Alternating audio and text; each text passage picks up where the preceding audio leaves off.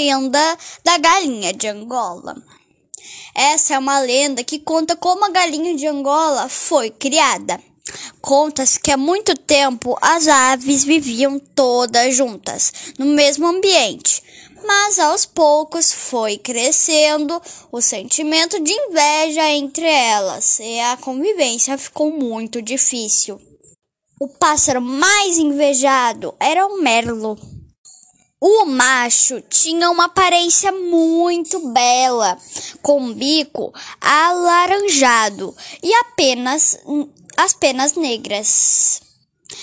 Já a fêmea tinha o corpo em tons de preto e pardo claro, e a garganta esbranquiçada. Todos queriam ter bonitos como essa espécie.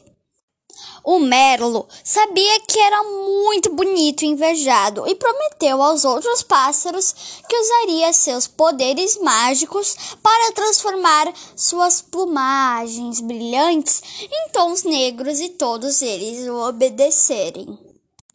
Entretanto, nem todos os pássaros foram obedientes. Merlo então ficou muito bravo e alterou as características das espécies das aves. Sendo assim, a galinha de Angola foi transformada em um animal magro com uma fraqueza constante. Seu corpo tornou-se pintado, assim como o do leopardo. Desta maneira, o leopardo devoraria a galinha de Angola, pois não suportaria ver outro animal tão belo como ele. É, essa foi a lição que a galinha de Angola recebeu por sua inveja.